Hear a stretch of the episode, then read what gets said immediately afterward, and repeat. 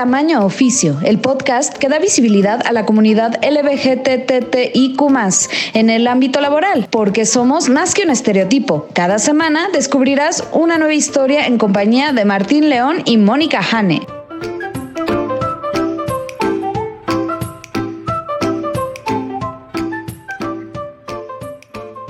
Hola, ¿qué tal? Bienvenidos a Tamaño Oficio con Martín León, el doncel de la comedia en México. Hola Martín, ¿cómo estás?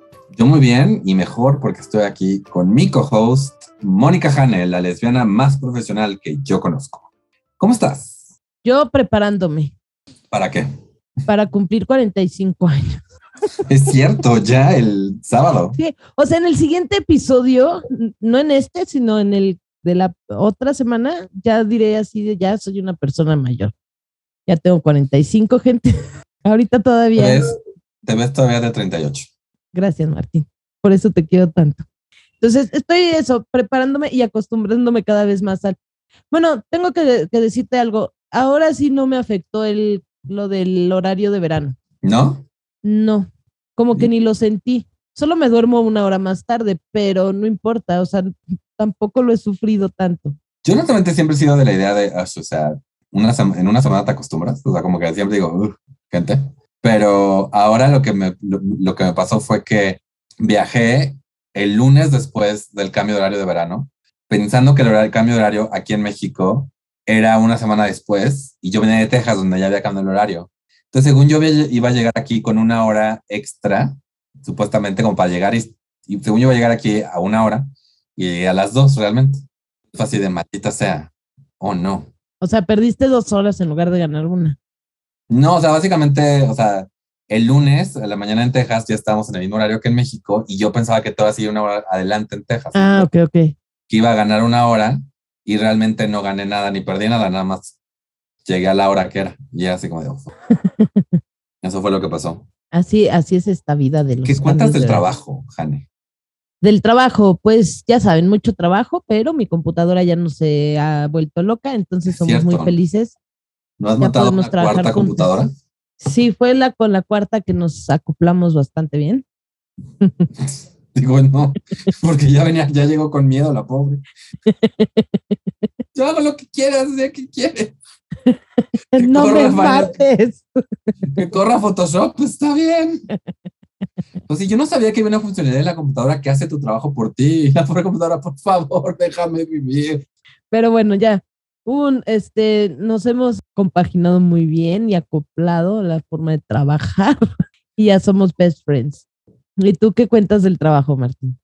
Bien, en general, estoy un tanto, ¿cómo decirlo? Estoy molesto con ciertas decisiones que ciertos clientes han tomado, pero estoy tratándolo de tomar el lado de, bueno, pues es su red social, entonces haz lo que te pidan y no, ya dijiste lo que tú querías decir al respecto, ahora nada más concéntrate mejor. Si vas a, porque al final de cuentas es menos, me están pidiendo ser menos creativo puntualmente. Y dije, y como que una parte me dice como que lo quiere tomar personal, como de, ah, mi creatividad es genial. Y la otra parte es como de, bueno, si no la uso con ellos, la uso mejor en mis, en mis propios proyectos, ¿no? Entonces, pero me está tomando, me está costando no tomarlo personal. Muy bien. Martín y todos los que nos escuchan, les recuerdo que en este mes de abril tenemos que hacer nuestra declaración anual. Sí, es cierto. ¿Tú ya la hiciste, Martín? No. Bueno, te quedan 20 días. Sí. 19 puntualmente. Tengo que mandarle un mensaje a mi contadora de, oh my God, por favor, ayuda. Muy bien, no, yo ya hice la mía, dije, bye. Tú eres una persona muy disciplinada, una persona que hace las cosas cuando se debe, como se debe, cuando se debe. Lástima que aquí el país no funciona como debe y cuando se Oye, por cierto, te tocó ser funcionario de casilla. Cumplí con mi deber ciudadano de ser, fui presidente de casilla Creo que me tocaron unas elecciones muy fáciles para ser presidente de Casilla, honestamente.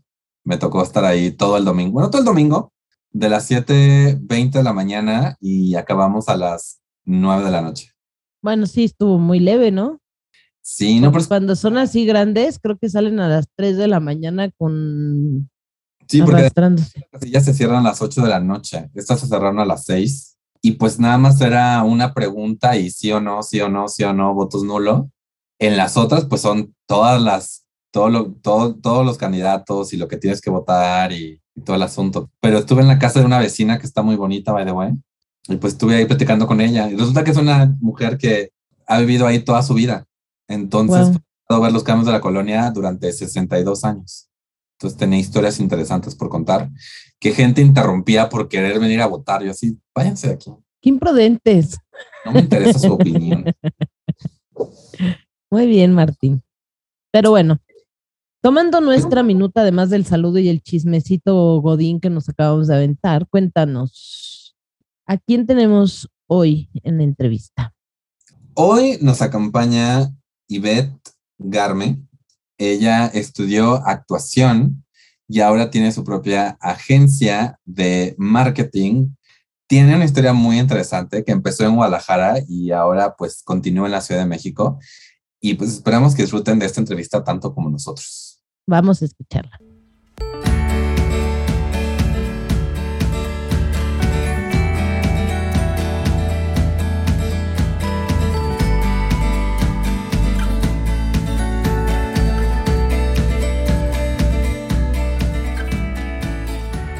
Hola, bienvenidos a la entrevista nueva de Tamaño Oficio. Hoy nos acompaña Yvette Garme. Ella estudió actuación en Guadalajara del 2004-2010 y ahora eh, se, se dedica a hacer este- estrategias digitales y a la producción audiovisual. ¿Cómo estás, Yvette? Muy bien, oigan, súper contentos de estar aquí. Gracias, gracias, gracias de nuevo por la invitación.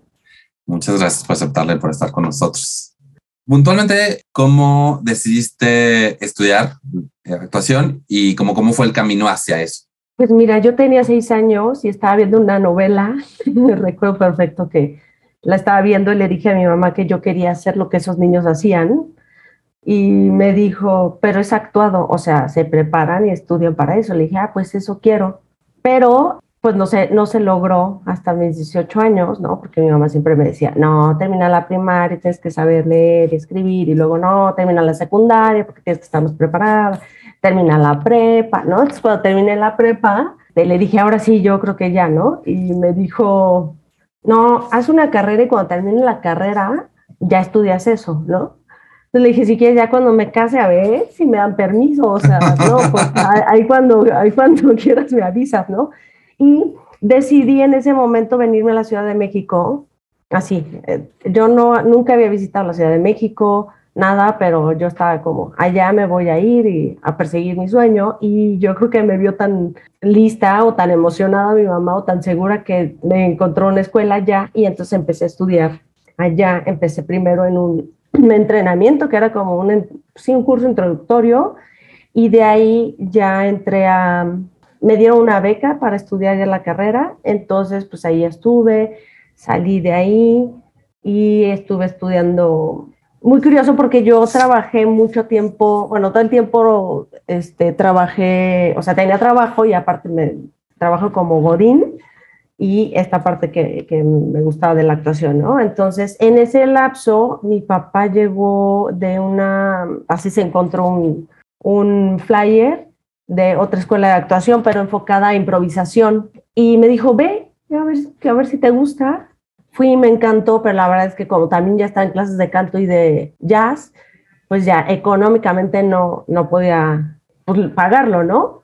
Y después, afortunadamente, este, el maestro se comunicó conmigo y me dijo, mira, vamos a dar funciones, entonces igual con lo de las funciones me pagas la mensualidad y listo, ¿no? Pero para que, o sea, me gusta lo que haces.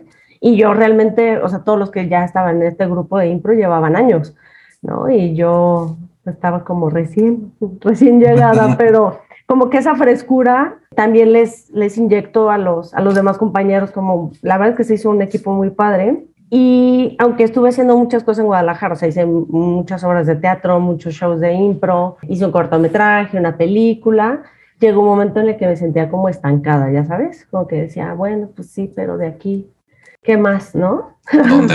Exacto. Porque sobre todo en Guadalajara, ahorita ya de un par de años para acá se ha movido muy diferente y, y ya se está haciendo mucho cine, ya están haciendo muchas cosas que, pero hace 12 a 13 años ni de chiste, o sea, era La verdad es que era muy cerrado, ¿no? Incluso en el ámbito de teatro, si trabajabas con ciertos directores, no podías trabajar con otros, porque entonces entraba como que el celo y si trabajas con él, no. Y un 24 de diciembre, platicando con mis papás, me dijeron, bueno, ¿y cuál va a ser tu plan el próximo año? Y ya me voy a ir a la Ciudad de México esperando que como todos los años me dijeran, no, estás loca, aunque yo ya no vivía con ellos, ¿no? Pero esta parte que de repente dices, sí, pues, si me dicen que no me voy, pues no me voy a ir, ¿no? Pues por primera vez me dijeron, ve, ¿no? Vete y desde acá, ¿cómo te podemos ayudar? Adelante. Y fue, ah, ah, ¿y ahora qué hago, no? Entonces, pues literal, vendí todas mis cosas y el 7 de febrero llegué a la Ciudad de México. 7 de febrero del 2010 llegué a la Ciudad de México. Wow. wow.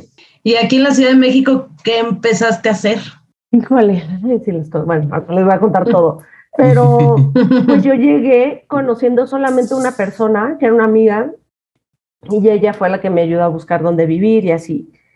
Pero ella nada que ver con el medio, pues sí era como buscar, y realmente en una ciudad tan grande, sin conocer a nadie, yo sí me sentía chiquita, ¿no? O sea, venía con todos, así, con la maleta llena de sueños y de metas, objetivos y demás.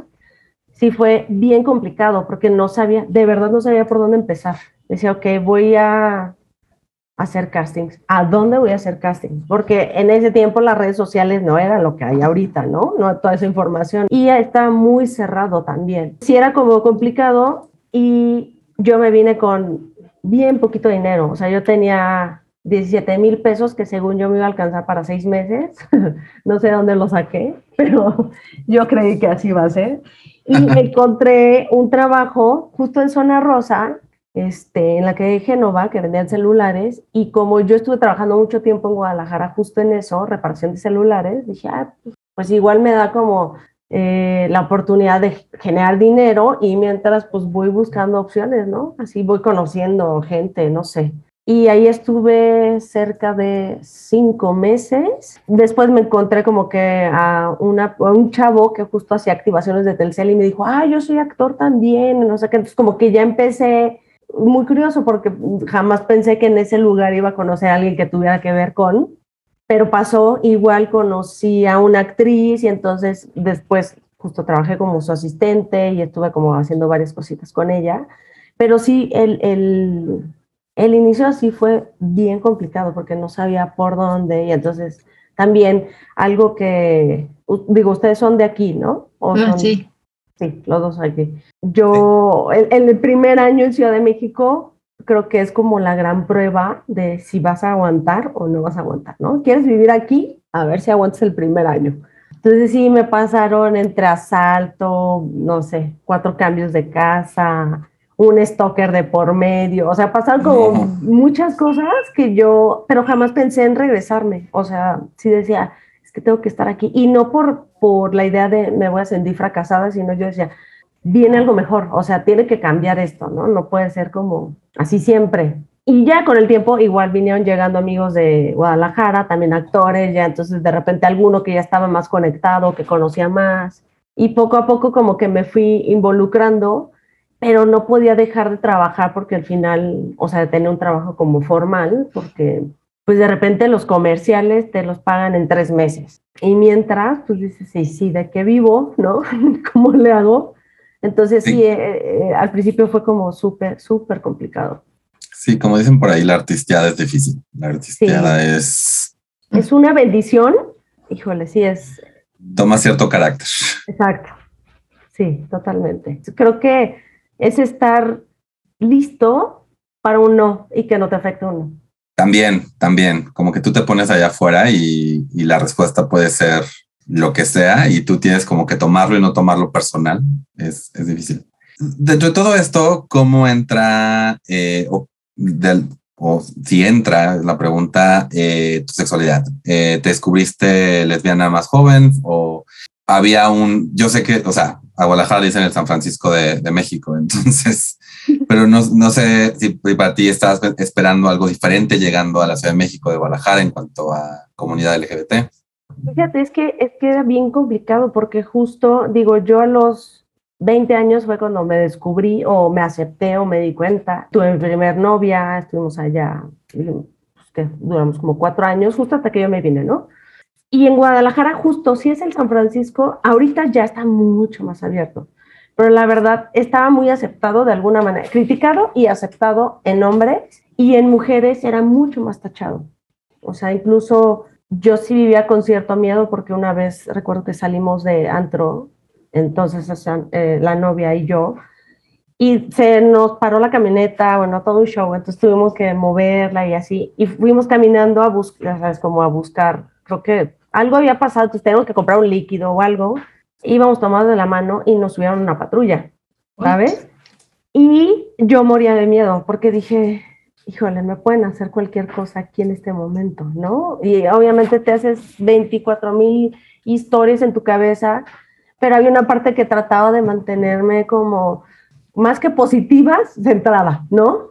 Entonces ya empezó como a preguntarnos así de, cuéntame, ¿a dónde van? ¿De dónde vienen? No sé qué. dije, vamos a la gasolinera porque tenemos que comprar este, el aceite para freno, no sé, el líquido para frenos y, y listo. Entonces nos llevó nos bajamos y dijo, no, las llevo. Y yo, no, así está bien, no, las llevo con, más, con voz mucho más fuerte. Y sí dijimos, pues, o sea, o nos lleva a las buenas o nos lleva a las malas, ¿no? Nos subimos y sí estuvo, o sea, ¿y qué son? Y porque iban tomadas de la mano y no sé qué. Entonces fue como súper raro. Y llegando acá, yo la verdad es que vivía, los primeros meses viví como muy chiquita, como muy encerrada, como con miedo. O sea, curiosamente empecé a trabajar en zona rosa. Entonces, de repente, no sé, me querían ligar o algo y yo en el trabajo, pues siempre, igual en Guadalajara, fui como, no, no como que lo iba eh, diciendo, tampoco lo negaba, ni mucho menos, pero yo lo mantenía como muy mío, ¿no? Pero ahí ya era demasiado obvio, ¿no? Y de repente ya los compañeros sí me decían como, te buscan. Y yo, ¿de qué hablas? ¿No? Me hacía como toda güey, porque, porque sí era como este rollo que yo no terminaba de entender que no pasaba nada y que si me juzgaban, pues era su problema y no el mío. Pero, y ya, y de repente, pues justo conocí a alguien, empezamos a salir, de repente ya como que anduvimos bien y todos los compañeros del trabajo, bueno, súper buena onda, era como, güey, qué chido, siempre quise, ¿no? O sea, los que eran como que yo decía, qué miedo, era como, al contrario, me decían, güey, qué chido, ya tengo una amiga que tiene una novia, güey, ¿no? ¿Sabes? que fue, me, me, sorprendieron gratamente y justo, incluso mi ex me tomaba de la mano y yo le decía, no, es que aquí no. Y entonces me decía, es una rosa, no pasa nada. O sea, ¿no? Y yo, ¿de verdad no pasa nada? Y eh, me fui quitando como, como muchos miedos y muchos, muchas ideas, muchos tabús porque sí, sí era complicado, ¿no? Pero bueno, ya en el momento que como que dije, realmente no pasa nada, es su problema, no el mío, también empecé a salir muchísimo a Zona Rosa, empecé a conocer como que mucha gente y, y a quitarme como que todo este rollo de, de, sentir pena o de sentirme chiquita o es que no, y si les digo, y si, o rechazada, ¿no? Que es creo que lo que a todos en algún momento o a la mayoría en algún momento nos puede afectar, ¿no? el, pues el rechazo, ¿no? Porque al final yo decía, es el rechazo actoral más el rechazo por mi sexualidad, ¿no? Entonces ya doble rechazo, por favor, ¿no? Hasta que de repente ya dije, bueno, pues no es personal, ¿no? Ni me conocen, ¿qué, qué, qué pasa, no? Y aquí en esta empresa donde tus compañeros te sorprendieron gratamente, ¿tenían algún tipo de políticas de inclusión, de no discriminación? si eran habladas, escritas, algún flyer, algo.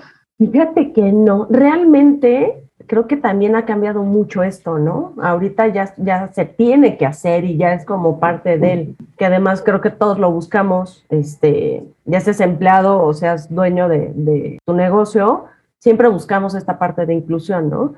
Pero aunque no lo había, la verdad es que justo los dueños eran una pareja gay. Entonces estaba como muy dado por hecho, de alguna manera, que no tenía que, haber nada, ¿no?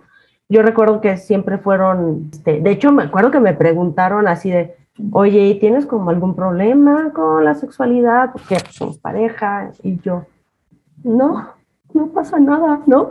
Porque me daba miedo decir, o sea, al principio era como, justo me daba miedo que si yo le decía, bueno, soy gay, entonces me dijeron, no, pues no tienes el empleo, ¿no? pero al contrario, no, la verdad es que fue muy abierto, fue muy, justo, era muy inclusivo, independientemente de que justo los dueños eh, eran una pareja gay, pues al final, por lo menos en mi caso, no hubo una plática o un escrito o algo de, oye, no puedes, no esto, o al contrario, tienes que. No, todo fue como muy natural, lo cual creo que en ese tiempo lo hace muy valioso, ¿no? Porque fue muy orgánico, fue muy natural para todos, porque no hubo un solo compañero que hiciera un comentario incómodo o que se notara, ¿sabes? Algo como ahí que, que tienen un dejo de, o de homofobia o algún issue. No, la verdad es que...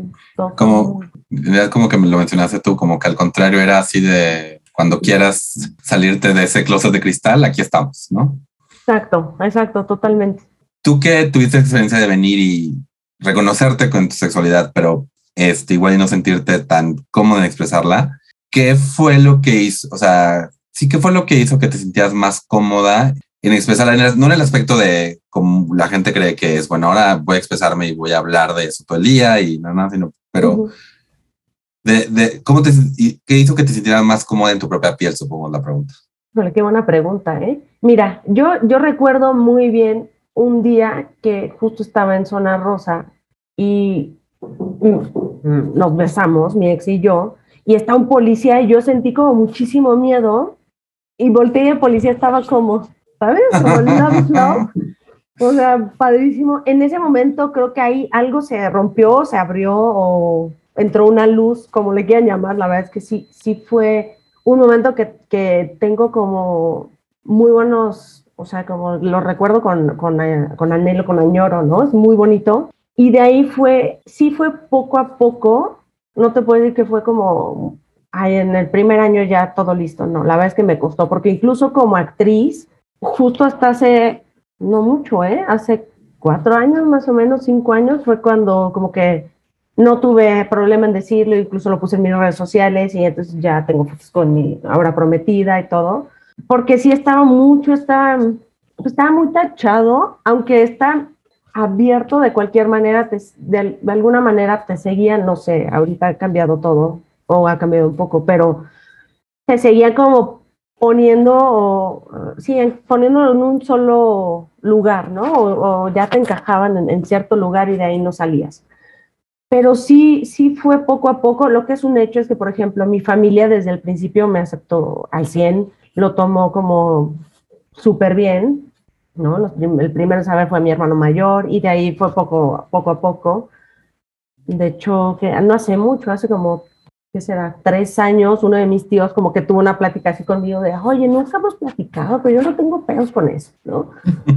sí ha sido paulatino, pero cada que, o sea, sí ha habido como muchas cosas que han marcado, ¿no? Justo esta parte el, el, hecho de poder ir tomada de la mano, el poder subir las redes sociales o que llevar alguna de mis parejas y, mi familia la conociera y que cada vez se fuera como abriendo más esta, este camino para mí y, y el saber que al final es lo que soy, ¿no? Y es solo una parte de todo lo que soy, no es como que sea lo único que soy en la vida, ¿no? Creo que en ese momento, y he tenido la fortuna que todas las personas como que lo han recibido muy bien, digo, en algunos casos, no sé, la familia de mis exparejas tuvieron como algunos problemas, pero pues yo decía, ah, mira, es tu sándwich y tú te lo comes, ¿no? Si a mí mi familia me acepta, pues no necesito más nada, ¿no? Y todos mis amigos y demás.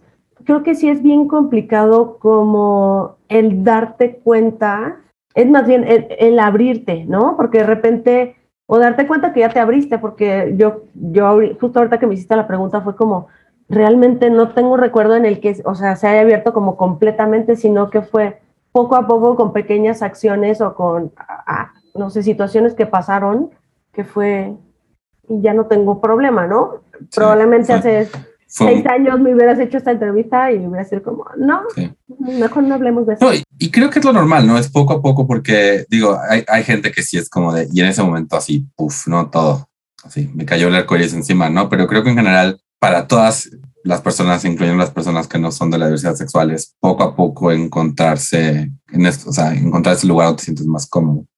Y, y sí quería mencionar, eh, antes de pasar a la palabra, Jane, que que me gusta este como este ciclo donde en Guadalajara tuviste esta experiencia con un policía donde fue este miedo muy válido, muy normal de estoy con una persona que puede abusar de su poder. Y del otro lado tuviste este momento donde estaba ahí, estaba cercano y te diste cuenta que esa persona es como de, pues sí, no me importa. O sea, que no, o sea, no, no podemos asumir o asegurar que todos los policías de la Ciudad de México reaccionen de la misma manera, pero es muy padre ver eso que, que, que, que te hayas tenido estos como dos, dos, dos momentos de contraste en tu experiencia. Sí, justo ahorita que lo, o sea, que lo, como que lo recuerdo, sí es justo, ¿no? El contraste y cómo de un momento a otro, sí, situaciones eh, diferentes y ciudades diferentes, pero es tan abrupto, ¿no?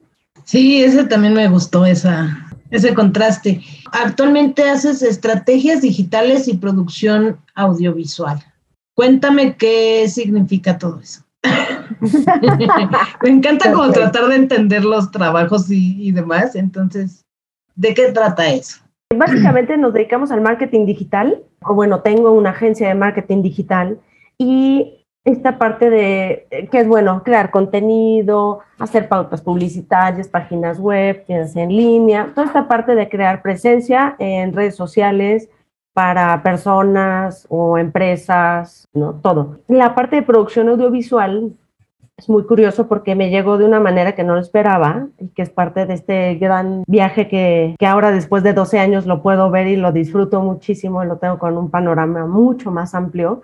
De alguna manera, la producción audiovisual me sigue llevando a mi sueño inicial, que justo mi sueño inicial no era estar en la televisión, no, mi objetivo inicial no era estar en televisión, sino era y es mover a las personas o dejar algo en las personas a través de algo que diga o vean o exprese o lo que sea, ¿no?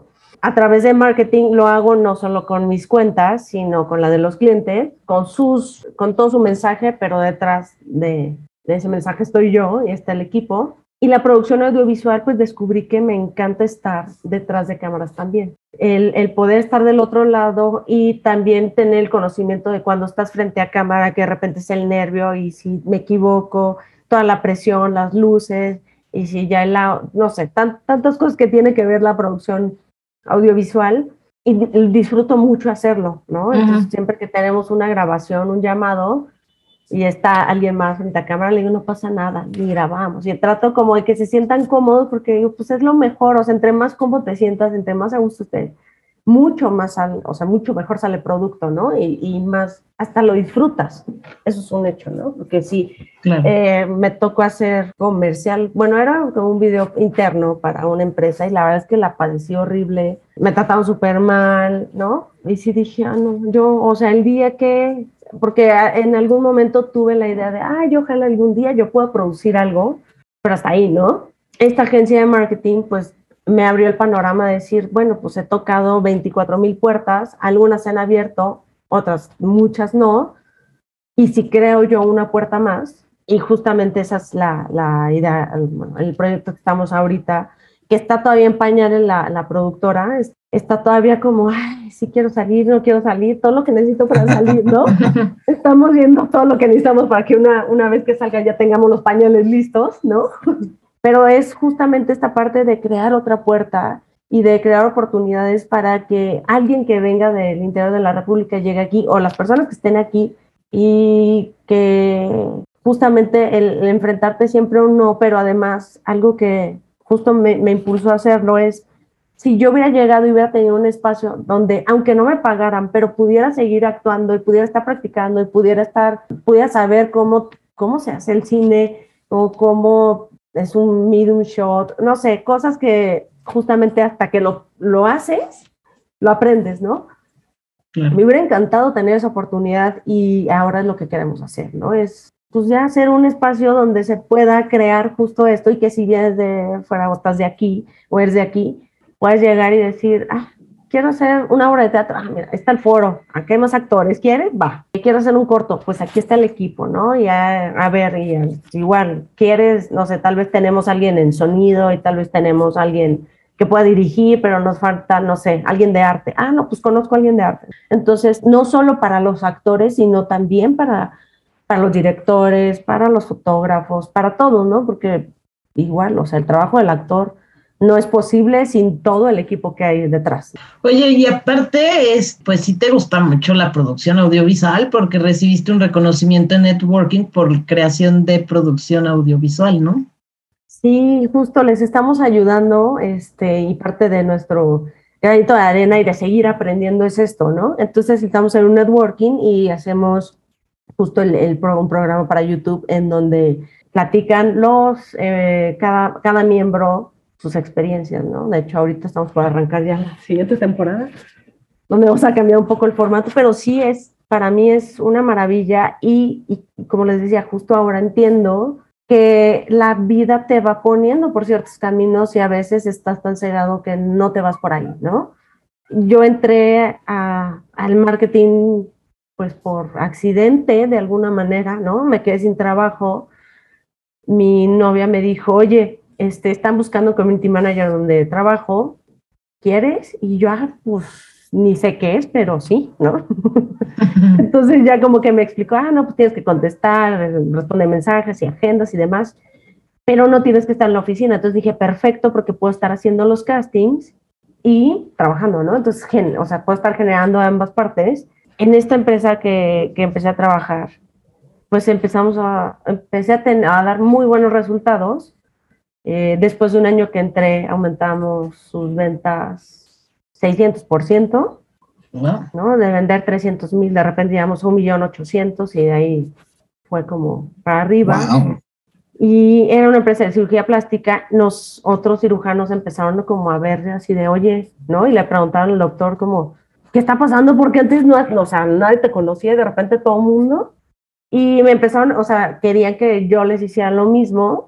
Pues después de como meses de entre estira y afloja y demás, decidí pues arrancar solita y pues, no tenía absolutamente nada, ni computadora, ¿eh? porque pues, había hecho una sociedad con este socio, pero bueno, pues cosas que uno nunca sabe hasta que te pasan, ¿no? Que es bien importante saber con quién te vas a asociar, hacer muchos acuerdos, todo por escrito, ¿no? Todas las cosas que, que no aprendes hasta que te pasa una experiencia así. Entonces, bueno, de perder todo, dije, bueno, vuelvo a empezar, ¿no? Sí Llegué a la Ciudad de México sin nada, después me iba a casar y luego ya no, y me quedé sin casa, volví a empezar. Pues ahora pues, vuelvo a empezar, ¿no? Tres veces que tienen las que vengan. Y a pesar de que arranqué dos meses antes de la pandemia, pues ahora afortunadamente ya somos cinco personas en el equipo y, y como que todos estamos en la misma, en la misma línea, muchas gracias, en la misma línea de, pues de crecer y de aprender y de, y de hacerlo todo con base a nuestros valores, ¿no? Eso sí lo he dejado como, hemos dejado ir clientes o más bien no se han cerrado contratos con clientes porque va en contra de nuestros valores, ¿no? Y ahí, justo por esta parte de congruencia, decimos, no podemos. Es dinero, pero eso nos va a costar mucho más y no voy a pasar por encima de mí ni del equipo por 10 mil pesos, 5 mil pesos, 50 mil, ¿no? Eso es muy, muy admirable, uno. Además, o sea, ahora que mencionas como que la, empresa poco a poco está como formándose y saliendo, o sea, como que no veo un paralelo con el, con tu propia experiencia del poco a poco ir encontrando tu camino, o sea, y todo lo que mencionas esto, no hay obstáculos y igual va a haber, por ahí leí una frase que no me acuerdo quién la dijo, pero la voy a, me, la voy a, me la voy a robar, que dice, vas a encontrar derrotas, pero lo importante es que nunca te, nunca te sientas derrotado, ¿no? O sea, que siempre te levantes y sigas adelante. Y la verdad es muy admirable porque como que, digo, obviamente cuando lo estabas viviendo, si tú estás, seguramente tenías otra visión de ese, de, momento. Totalmente. Pero ahora verte, contarnos todo esto, súper sonriente, súper emocionada, la verdad es muy, muy, este, muy inspirador. Porque también, o sea, algo tan sencillo como esta, este emprendimiento era algo que antes personas LGBT sentían que no iban, igual no, no iban a poder tener, pues porque no, ¿quién se asocia con una persona LGBT? ¿Quién le da un contrato? ¿Quién le da una renta? ¿Quién le da un crédito? ¿No? Entonces es muy, muy, muy bonito escuchar esta historia. Y en ese camino quería, quería preguntarte, ¿qué le dirías a una persona, más bien, qué te dirías a ti, a ti misma eh, si pudieras cuando llegaste a la Ciudad de México o cuando estabas empezando este camino? Ay, bien fácil. Le diría, disfruta, vas a estar bien. Y no tienes idea de dónde vas a llegar. Sí, seguramente.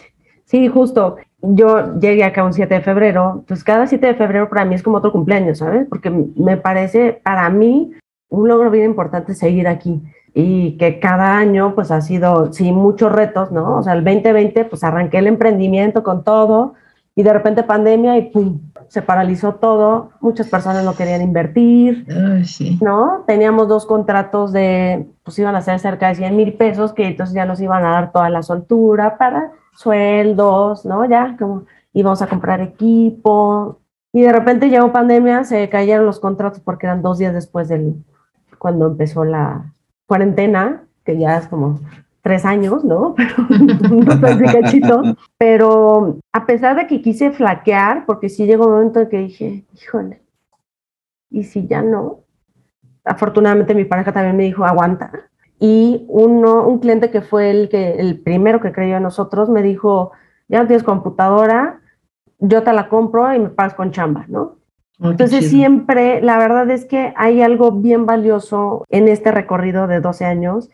a pesar de que me han pasado muchas cosas cero gratas, siempre he tenido una mano que, o alguien que me eche la mano, ¿sabes? Que a veces es temporal, o sea, la mayoría de los casos ya no tengo contacto con ellos o realmente es como, ¿no? No, no es como que ya tengamos la gran amistad, porque pues los caminos se van separando, pero no sé, creo que siempre estoy súper agradecida con la vida porque siempre ha habido alguien que cuando estoy como en el peor momento, cuando siento que ya así, ya no puedo más, está alguien que dice como, come on, no pasa nada, ¿no? O sea, te voy a dar como un pequeño impulso y, que he sabido tomarlo porque algo, algo que me costó mucho fue saber aceptar la ayuda, ¿no? Eh, en Guadalajara y, y por educación y por muchas cosas, de repente crees que está bien ayudar, pero no recibir ayuda, ¿no? me acuerdo muy bien que alguien me dijo, a veces está muy bien recibir ayuda. O sea, a veces el recibir ayuda también es ayudar, ¿no? Algo cambió como que en ese momento y fue como súper mágico. O sea, sí puedo decir que todo este trayecto ha sido, ha habido de todo, han faltado muchas cosas, pero lo que más ha sobrado es magia. O sea, sí me sorprende lo bello que ha sido este viaje. Ya se me está entrecortando la voz, pero siempre que estas cosas, eh, pues el agradecimiento que tengo es enorme, ¿no? Si ves que se me brillan los ojos, es, es, la transmisión, no es que esté llorando. Exacto. la luz, es la luz ahorita, justamente. ¿Tienes otra pregunta, Jane? Ah, le quería preguntar del restaurante de mariscos. O sea, además de todo, además tiene un restaurante de mariscos, gente. pues justo llegó pandemia. A mí me encantan los mariscos.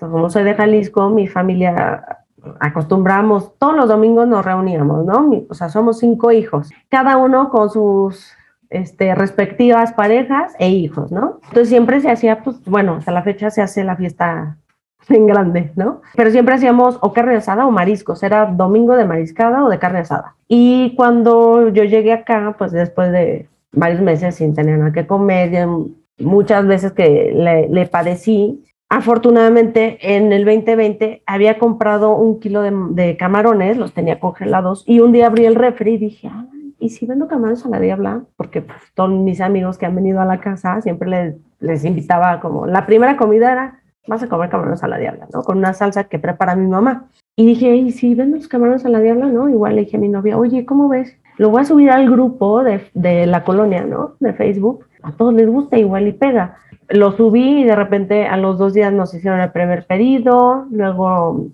ya otra amiga este, me dijo, oye, ¿no tienes eh, ceviche? Y yo, sí, ¿no? Sí, pero eh, también no lo quería hacer tradicional, ¿no? Entonces dije, pero de atún. Y entonces compré, ya saben, los medallones de atún, porque a mi parte me encanta el atún. Y entonces dije, ah, pues vamos a hacerlo. Y de ahí, de repente, oye, ¿no tienes mojarra? Ah, pues también. Y de repente fuimos metiendo así platillos. Antes de meterlos, se los damos a probar los que ya eran como nuestros clientes, ¿no? no sé, eh, los camarones al coco. A ver, te mandé unos y me dices qué tal, a ver si te gustaron o no no, están súper ricos, ¿no? La salsa buenísima. Y así poco a poco fuimos como metiendo más, llegamos a tener ocho, ocho platillos que era, pero solamente lo tenemos para llevar. Y tenemos esta parte que les digo, que siempre hay alguien que nos echa la mano. Tenemos la fortuna de donde vivimos, los dueños en la parte de abajo tienen un restaurante que ellos están de lunes a sábado. de repente venía gente a preguntar, generalmente en domingo, por los mariscos. Entonces, varias veces ellos pues, abrieron la puerta pensando que venían con ellos y era a preguntar por los mariscos y de repente nos dijeron, oigan, ¿y por qué no abren? O sea, les prestamos el lugar los domingos, o sea, entre semana no podemos porque pues, ya lo usamos nosotros, pero los domingos, como ven, y no la pensamos, ¿eh? fue como, vámonos. Pues abrimos nada más los domingos y de repente, pues afortunadamente nos empezó muy bien. Llegó así otra vez semáforo rojo y fue, no, pero volvimos a abrir y pues bastante bien, la verdad es que igual agradecidas porque pues mucha gente que no, ni de chiste, ¿no? O sea, pues al final me dedico al marketing, pero pues lo hacíamos, o sea, hacíamos justo, ¿no? Y publicábamos y demás, y de repente sí hacíamos, ¡eh! veíamos cinco mesas llenas, ¿no? Y decíamos, ¿cómo? O sea, de abrir el congelador y decir, y si vendo camarones a la diola, ¿cómo llegamos a esto? Eh, y en diciembre la, justo, ¿no? Que llegó la otra ola, hubo contagios aquí justo en el, restaurante, entre semana, y dijimos, no nos vamos a arriesgar, porque afortunadamente nos hemos librado estos dos años y cachito, entonces dijimos, no nos vamos a arriesgar. Y la verdad es que ya estábamos un poco cansadas porque llevamos año y medio sin descansar un solo día, ¿no? Porque el lunes a sábado teníamos la agencia hasta mediodía, luego comprábamos todos los insumos, sea en la tarde los sábados, y los domingos pues era básicamente todo el día hasta las 10 de la noche más o menos, ya que terminamos de limpiar, trapear y de todo. Y sí, ya estábamos súper tronadas y entró una parte de conciencia que me dijo, oye, párale tantito porque si no, después ni siquiera vas a poder hacer ni una cosa ni otra y no te va a alcanzar el dinero. Y decidimos pausarlo, pero ya, ya nos están pidiendo otra vez, entonces tentativamente vamos a abrir eh, en la primera semana de mayo. Ya vamos a volver a abrir, vamos a hacer otros cambios en la carta, ya metimos otras cositas, ya estuve probando otras cosas, ¿no? Entonces, pues encantada porque también en, eh, cocinar me encanta. O sea, nosotras cocinamos y atendemos y cobramos, pero para mí cocinar es una forma de dar amor y es una forma también de la que tengo que regresar indirectamente a todas las personas que me ayudaron, ¿no? Porque no necesariamente las personas que vienen a comer hicieron algún acto generoso en la vida, a excepción de, claro, venir a comer y pues darles el, amor a través de un platillo rico, es una manera que dice, ah, está, ¿no? Que vas a comer rico, porque sí, ningún platillo que metemos, a todos los platillos que metemos es porque nos gustan, porque los han probado los clientes y dicen, sí, siempre ponemos la calidad, la cantidad, el amor por encima de todo. Ya tenemos a todos los, a la gente que está escuchando salivando por mariscos, entre ellos yo. Así que cuando, si, si, si reabren en, mayo, por favor, mándanos los datos para publicarlo en redes sociales y que las, y te puedan visitar de, y idealmente te visiten de tamaño oficio. Pero lo último que te, voy a pedir, más que preguntar, es que hables de que tu, promedio, tu proyecto se llama Garmedia. ¿Dónde lo pueden encontrar? Estamos en Facebook, Instagram y TikTok, bueno, y Twitter como Garmedia MX. Nuestra página web es garmedia.com.mx, bueno, garmedia.com.mx. Mi teléfono, bueno, el teléfono es 5610 690902 y encantados de la, encantada de la vida. Eh, al final, estamos en crecimiento y nuestro crecimiento nos ha ayudado a poder ayudar a muchas personas. Entonces, tampoco es que tenemos los costos exorbitantes que dices, ay, sí, una agencia de marketing que te ha cobrado 200 mil pesos. No, en la medida de lo posible que podamos ayudar, lo hacemos y, y siempre, siempre con este lema, porque incluso nuestro eslogan es en Garmedia MX, creces tú, crecemos todos. Qué padre. Qué bonito, qué, gran lema, qué gran lema, honestamente. Gracias, gracias. Jane. Yo tengo mi pregunta. Yo ya, mi curiosidad ha sido saciada. Sí, yo ya además estoy salivando por los mariscos también, porque soy... Entonces, por favor, no dejes de avisarnos. Si no va nadie más, vamos yo. No, hombre, no, se los juro que sí, se los juro que sí. Es, les digo, ahorita estamos haciendo toda la estrategia del pre, este, la preapertura y demás, pero en cuanto ya tenga todo, ya les estaré mandando con toda la información, la dirección y demás, y se, encantada de la vida, encantadas de la vida que vengan. Y por último, ya van a decir que cómo hago, pero también empecé un podcast hace poquito Oh my God. En donde cuento mi historia en CDMX, ¿no? Y se llama ni, ni tapatía ni de feña, simplemente chilanga. Para que también después me encantará tenerlos de, de invitados en conjunto y probablemente separados también. Entonces, bueno, ya estaremos haciendo. Está. ¿Dónde lo pueden encontrar? ¿En Spotify? En Spotify, ajá, en Spotify, en Apple y Google Podcast. Ni de feña, Ni ni tapatía, ni de feña, simplemente chilango. Chilanga. Eso, muy bien. Ahora sí, Jane. Ahora sí, yo tengo la última pregunta de esta entrevista, que es, si existiera eh, un genio de la lámpara maravillosa LGBTTIQ+, ¿qué deseo le pedirías? Además de muchos clientes para Garmedia. Yo creo que le, yo creo que le, le- es solo uno, ¿verdad? Un, un deseo. Tú date, Tú pide, tú date. tú date. Bien, qué limitada me vi, ¿verdad? Perdón. Este, yo creo que le pediría que me siga llenando de buenas lecciones, de aprendizajes, de sabiduría y pues nada, que nunca deje de ser yo. Aplausos, por favor. verdad, grandes aplausos. No,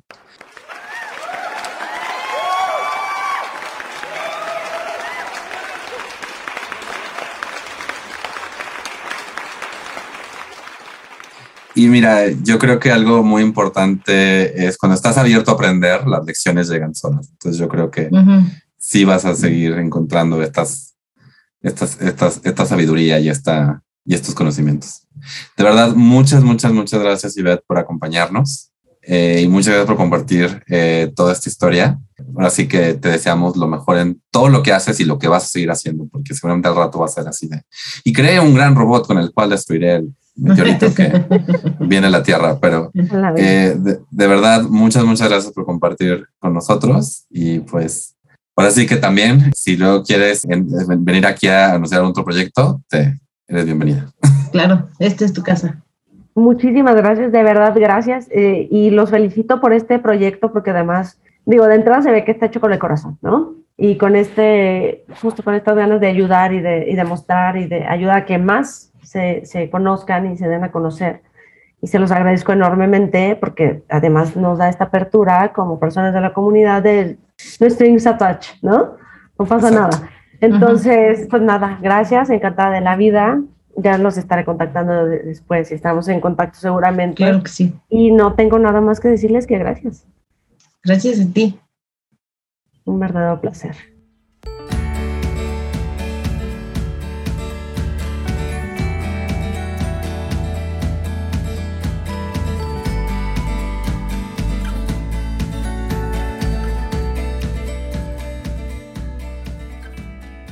¿Qué tal, Martín? ¿Qué te llevas de esta entrevista? Lo primero es, y digo, la razón por la cual hacemos este podcast, o sea, que es importante que cada quien cuente su historia. Creo que al principio, cuando dije tamaño oficio y entrevistamos a quien sea, no a quien sea, pero a personas LGBT de distintos trabajos, como que tuve un, un dejo de miedo de, y si no es interesante, relevante, importante, pero la verdad es que con cada entrevista que hacemos, me quedo más con eso, con que es importante que cada quien cuente su historia, porque descubres cosas de cada persona y que no creo que tengas que ser abogado para encontrar algo valioso en la historia de un abogado, no creo que tengas que ser maestro para encontrar algo valioso en la historia de un maestro. Y con Ivette, o sea, es eso, o sea, creo que es muy padre conocer esta historia y pensar en que todas las vueltas que puede dar tu vida y ver no solamente que te lleva a triunfos, sino son triunfos que jamás te jamás pensaste que pudiste haber tenido. Entonces, Sí, me llevo de esta entrevista. su Eh, resiliencia, ¿no? Algo que, que valoro mucho es este rollo de ser coherente con tus creencias y, y siempre estar, como ponerte como prioridad en todas tus decisiones. Siento como alguien que luego, por quedar bien con otras personas, no hago lo que siento que sería mejor para mí a veces. Es muy inspirador escucharla y, este, y además de nuevo reconectar con esta idea de la gente, personas que estamos conociendo que realmente donde sea donde, en donde estén, buscan ayudar a otros. Entonces, muy contento. ¿Y tú? Bueno, a mí son como varias cosas.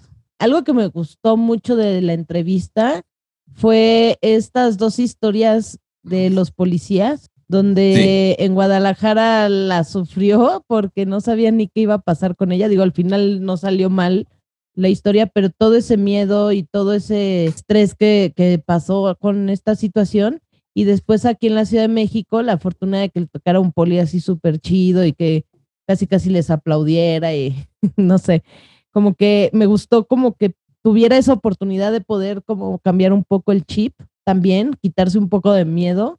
Me encantó. Y también algo que me dejó pensando mucho es que muchas pensamos que Guadalajara es como este, una capital gay. Al parecer no es como tan gay friendly, vaya. O sea, a lo mejor se oye que hay muchos gays, pero eso no quiere decir que sea como, como un lugar apto para gays. Bueno, comunidad LGTB más, ¿no? Sí, sí, sí, tiene esta ironía donde por un lado hay, mucho gay, por el otro lado sigue siendo una tierra muy conservadora. Hay aún entre gays, o sea, no, o sea, como que la homofobia no solamente es externalizada, dejémoslo ahí, pero sí es, y digo, con el hecho de que se está trabajando para que las cosas mejoren en todo el país, ¿no? Por parte de gente de todo el país, pero sí, sí es interesante ver que no por, no por ser no por tener mucho gay significa que es amistoso hacia, ellos.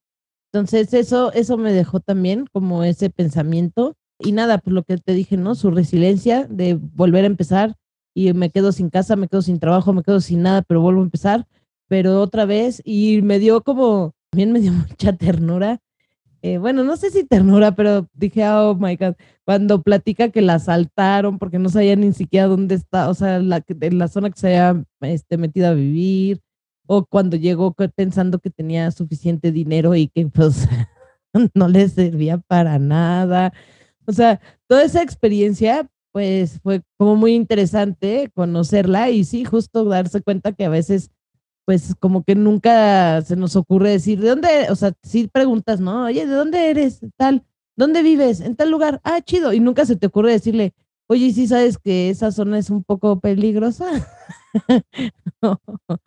A mí me pasa que luego no sé, o sea, como quiero asumir que la persona ya lo sabe, porque luego algunas veces lo mencionas así como de, cuidado con esa zona, y te dicen, sí sé, ok, o sea, tampoco vivo en Afganistán, ¿no? O sea, por mencionar un área que está siendo invadida, ¿no? Pero...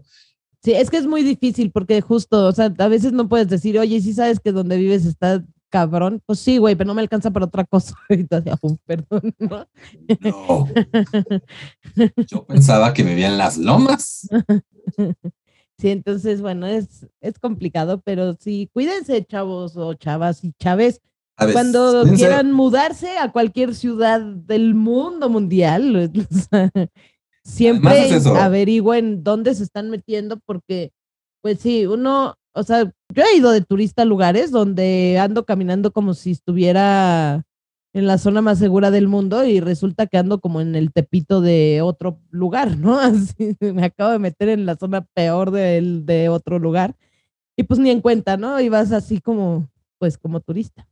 Además, hay aún en, las mejores zonas, en las zonas turísticas, en las zonas turistas, eh, pues ahí es donde la gente sabe que hay turistas. Entonces, también hay que tener cuidado. ahora sí que cuídense, cuiden a sus amigos, también cuiden a la gente que no conocen. He escuchado muchas historias como de personas en países eh, donde no viven o, o aún en su propia ciudad donde alguien les dice, oye, cuidado. Entonces, también vale la pena cuidarnos entre todos.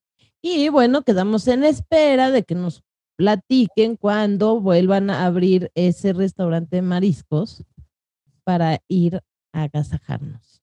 Vamos, tengo que ir, tenemos que ir. Así es que, Ivette, no se te olvide avisarnos y aquí también les estaremos avisando, amigos. Y bueno, siguiendo con nuestra minuta.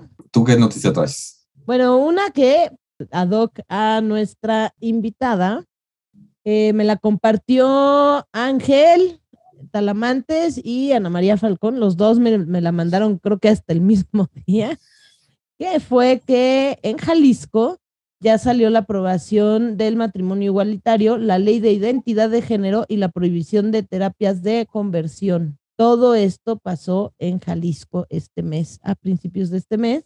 Pues qué gusto, ¿no? Después de la historia del policía con nuestra amiga, por favor, me da más gusto saber que ya se están aprobando, bueno, que ya se aprobaron todas estas leyes. Por favor, sonido de aplauso aquí.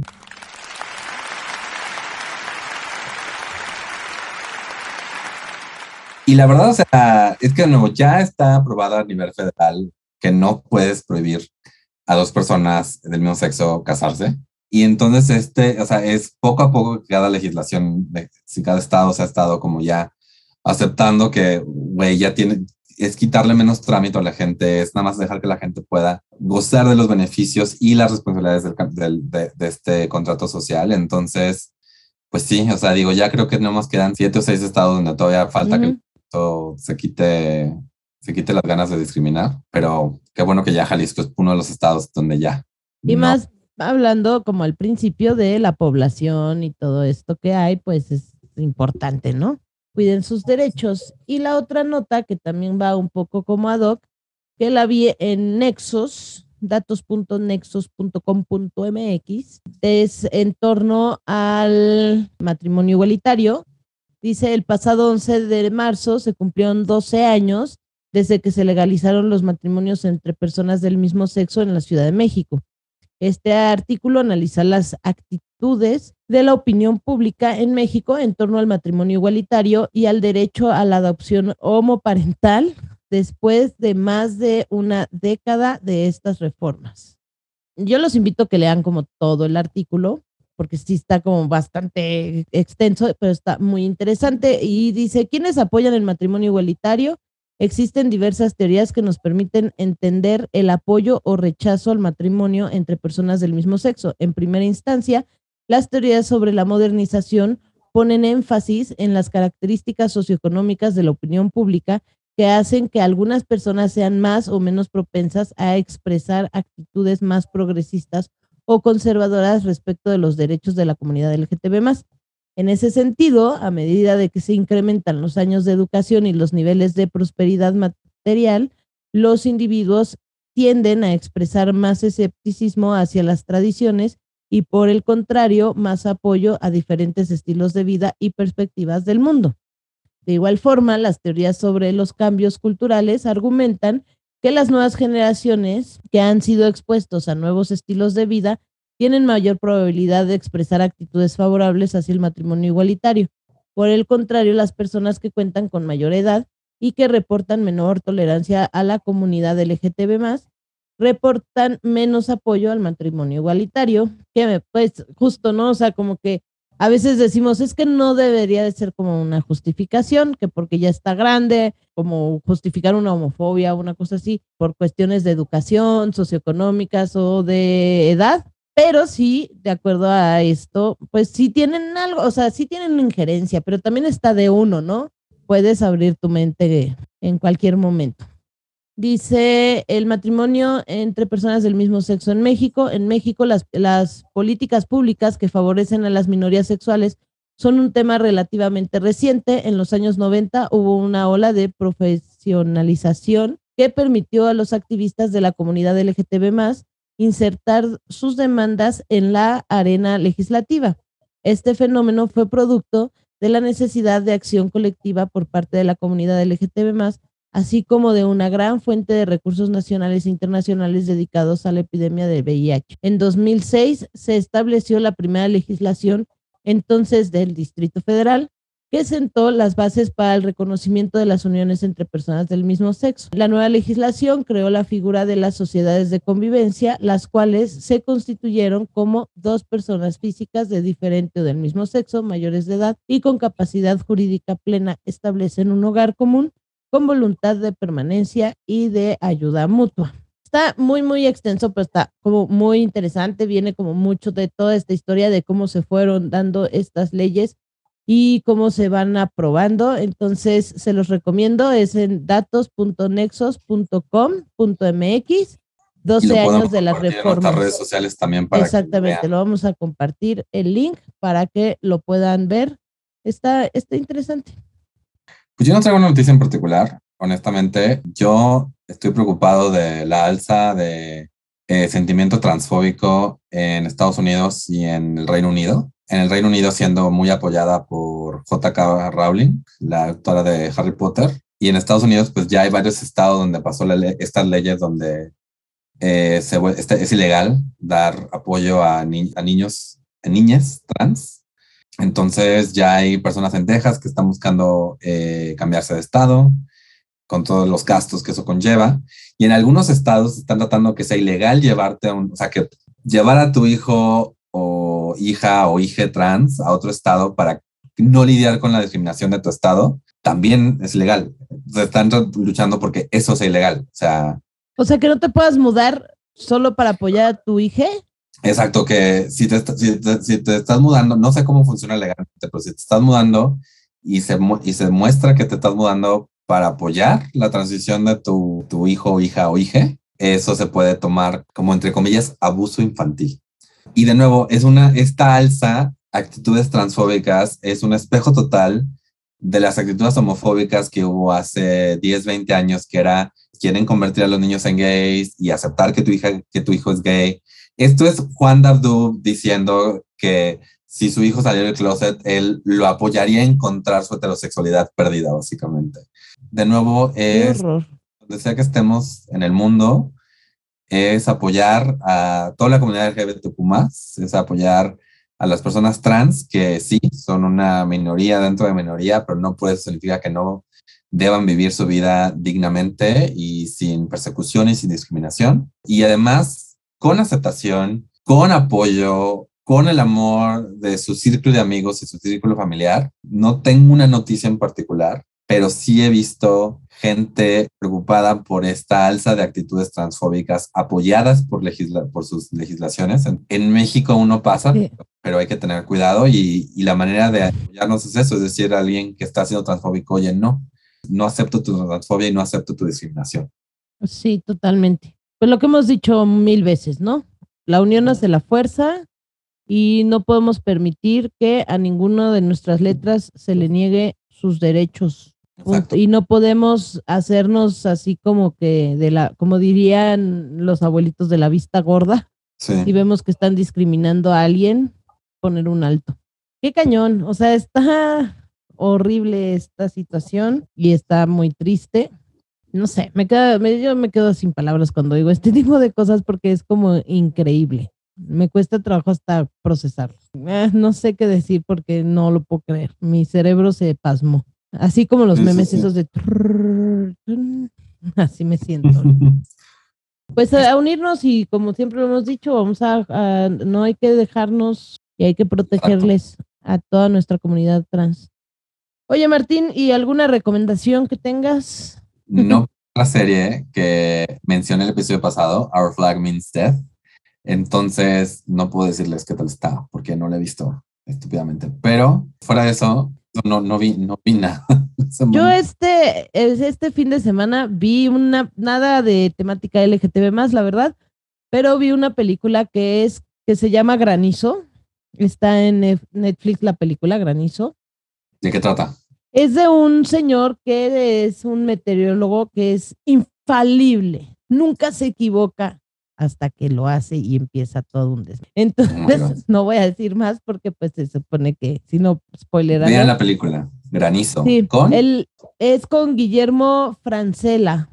No sé si ubicas a Guillermo Francela. Este señor, la verdad es que yo lo conocí, este, bueno, no que lo conozca personalmente, gente, sino que lo vi en una serie y él es argentino y había un como remake de una serie gringa que se llamaba Married with Children.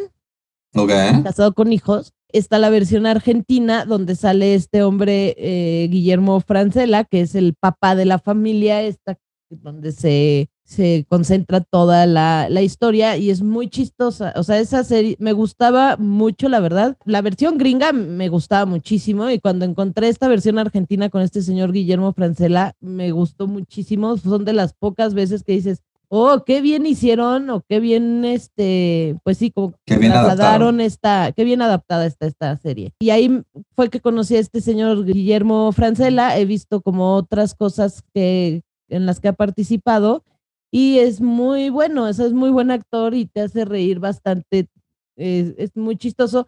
La película no es como la gran maravilla, está como para que se sienten con una bolsita de palomera que le dicen. Palomera, exactamente. Se pongan a echar sus palomitas y se diviertan y se olviden un rato de las cosas. O sea, tampoco es como la película ni la comedia de wow, wow, wow, no traigan unas expectativas altas, pero está entretenida. Y bueno, la vi por. por Qué gran este recomendación. Janet.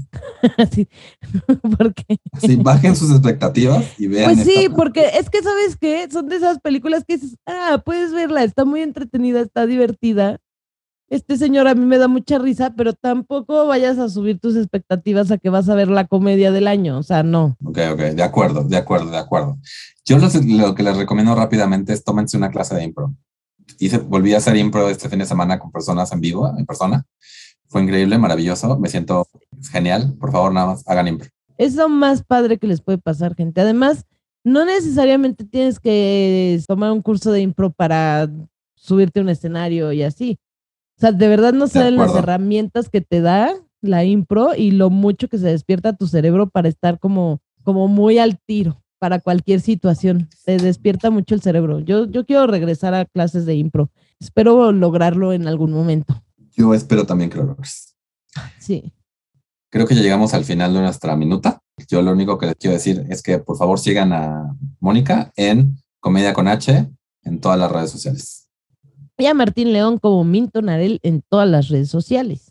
No olviden que para apoyar este podcast lo que pueden hacer es seguirnos en nuestras redes sociales como Tamaño Oficio, en Facebook, Instagram y Twitter. Compartirnos es la manera más fácil de apoyarnos o entrar a patreon.com diagonal mintonarel y aventarnos ahí un dólar al mes. Y también, pues, compartiendo todos nuestros episodios con sus amigos. Y siguiéndonos en donde sea que escuchen este podcast. Así que habiendo dicho eso, muchas gracias por haber estado en otro podcast que pudo haber sido un email. Saludos cordiales. Estamos a mitad de temporada. Vámonos, que aquí espantan. ¡Ah!